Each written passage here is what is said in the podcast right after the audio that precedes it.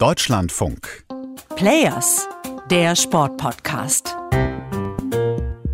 Ich bin ja schon recht häufig bei Olympischen Spielen gewesen, äh, seit 92 schon. Und das, was ich hier erlebe, habe ich so noch nie erlebt. Das ist Hajo Seppelt. Ihr kennt ihn vielleicht für seine Berichterstattung über Doping.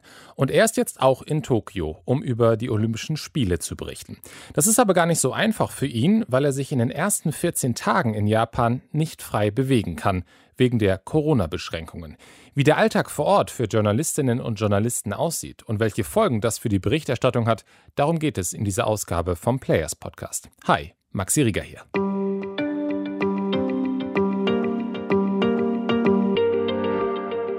Eigentlich ist die Sache klar. Wenn man als Journalistin oder Journalist über Olympische Spiele berichten möchte, dann sollte man auch vor Ort sein. Gerade wenn man auch kritisch über die Hintergründe von so einem Weltereignis berichten möchte. Man sieht Dinge mit eigenen Augen, kann direkt vor Ort Gespräche führen, bekommt einen Eindruck von der Stimmung. Alles das, was die Fernsehbilder nur gefiltert liefern wenn überhaupt. Trotzdem ist aus unserer Redaktion niemand nach Tokio geflogen. Marina sollte eigentlich, aber wir haben uns dagegen entschieden, weil vieles von dem, was sie vorhatte, unter den aktuellen Umständen kaum möglich ist. Denn wer als Journalistin oder Journalist zu Olympia fährt, muss 14 Tage in eine Quasi-Quarantäne.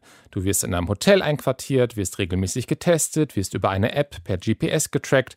Raus darfst du praktisch nur zur Arbeit, ansonsten hast du 15 Minuten privaten Ausgang, mehr nicht. Auch Sport ist nicht erlaubt. Das führt dann zu skurrilen Situationen, dass beispielsweise bei uns hier im Hotel im 10. Stock morgens dann ich schon zweimal jetzt einen Journalisten gesehen habe, der hier einfach nur den Hotelumgang im 10. Stock rund um den Fahrstuhl umrundet. Das mögen so 100 Meter sein vielleicht. Und äh, der läuft dann jeden Morgen auf diesem Hotelgang seine fünf Kilometer. Und natürlich ist dadurch auch die Berichterstattung eingeschränkt. Denn er darf nur die Stadien, Hallen und Pressecenter besuchen. Für Hayo ist damit in den ersten 14 Tagen auch die japanische Anti-Doping-Behörde tabu obwohl das für den Leiter der ARD-Doping-Redaktion natürlich mal einen Besuch wert wäre. Auch Informanten zu treffen ist nicht möglich. Das ist zwar schon bei normalen Olympischen Spielen schwierig. Aber hier ist es nun noch mal eine Nummer schärfer oder vielleicht sogar zwei oder drei Nummern schärfer, weil hier ist es noch nicht mal möglich, sie überhaupt mit jemandem zu treffen, überhaupt zu recherchieren, überhaupt irgendwie an Leute heranzukommen, also komplett unmöglich. Und als Fernsehjournalist braucht Hajo natürlich Bilder für seine Beiträge. Die gibt's ganz viel, aber nur aus dem Stadion, vom IOC selbst produziert. Selber drehen im Moment für ihn auch nicht möglich. Investigative Fernsehberichterstattung von vor Ort ist deswegen nur sehr eingeschränkt möglich, sagt er. Na klar, durch die massiven Einschränkungen hier ist die Pressefreiheit eingeschränkt, ganz klar. Die Frage stellt sich, was ist das höhere Rechtsgut, der Schutz der Gesundheit von Menschen? Ja, würde ich sagen, ist es. Das muss auch dann damit einhergehen, dass es Restriktionen gibt, die auch Journalisten womöglich behindern. Und fast die gleiche Antwort hat mir auch unser Autor Felix Lill gegeben. Der hat es aber inzwischen besser als Hajo. Felix lebt nämlich seit vielen Jahren mal in Deutschland und mal in Japan. Und für ihn war es deswegen einfacher, möglichst früh einzureisen. Deswegen hat er die 14 Tage nach Einreise schon überstanden und wer das geschafft hat, darf sich dann auch frei in der Stadt bewegen. Felix war heute zum Beispiel in einigen Bars unterwegs, um rauszufinden, wie die Stimmung so ist. Da sitzen Leute in einer Kellerbar, wo zwar schon Airconditioning stattfindet, aber natürlich im, im Keller, also es gibt keinen natürlichen Luftzug. Saßen die Leute eng, eng an eng, haben sich angeschrien, weil es laut war und hatten Spaß, als wäre keine Pandemie. Dieses Leben unterscheidet sich sehr, sehr deutlich von dem Leben der Leute, die unter strengen Regeln nach der Einreise sich beherrschen müssen. Und das ist so ein wertvoller Einblick, den man eben nur von vor Ort bekommt.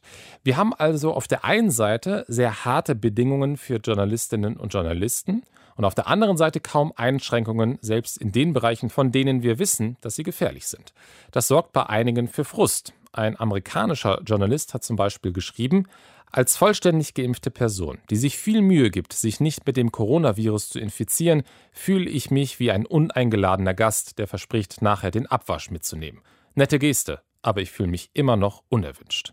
Und Felix kann diesen Frust verstehen, denn während er und viele andere Journalistinnen und Journalisten geimpft sind, sind es viele Menschen in Japan noch nicht. Ich habe ein Problem damit, wenn ich eine klare Diskriminierung beobachte zwischen äh, Populationen die auch noch nach wissenschaftlichen Standards unterschiedlich gefährlich in Bezug auf Infektionsgefahren sind.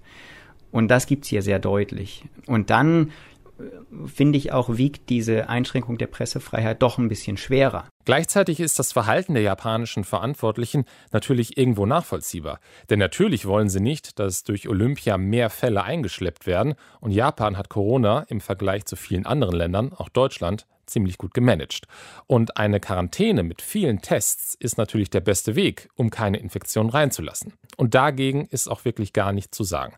Aber es gibt dann halt doch ein paar wirklich absurde Maßnahmen. Felix durfte zum Beispiel in den ersten drei Tagen nach seiner Einreise nicht im Hotel frühstücken. Stattdessen sollte er sich in einem Laden draußen selber was kaufen. Da kam er also in Kontakt mit anderen Menschen.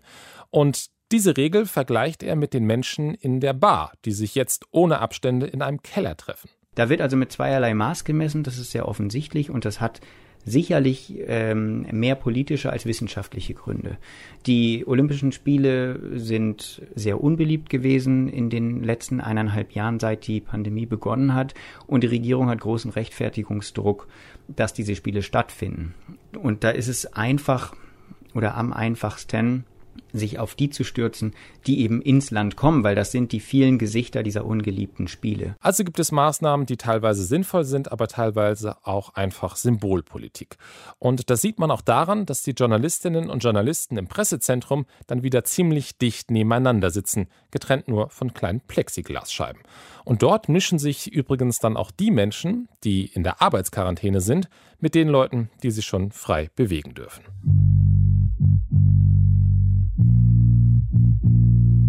Fazit, es gibt also ein extrem strenges System, das aber trotzdem Lücken hat.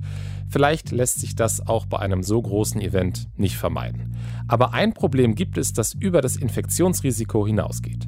Die Einschränkungen der Bewegungsfreiheit und vor allem das Tracken von Journalistinnen und Journalisten könnten Vorbild sein für andere Gastgeber von Olympischen Spielen, Zuallererst natürlich China, denn da finden in wenigen Monaten ja schon die nächsten Winterspiele statt. Sollte es keine Corona-Restriktionen in großem Maße mehr geben, kann ich mir aber trotzdem vorstellen, dass man vielleicht das eine oder andere, was Restriktionen von Journalisten betrifft, gar nicht so schlecht findet von Seiten der Chinesen und ob es dann äh, wirklich ernsthaften Widerstand des IOC geben wird. Also nach aller Erfahrung würde ich das eher nicht annehmen.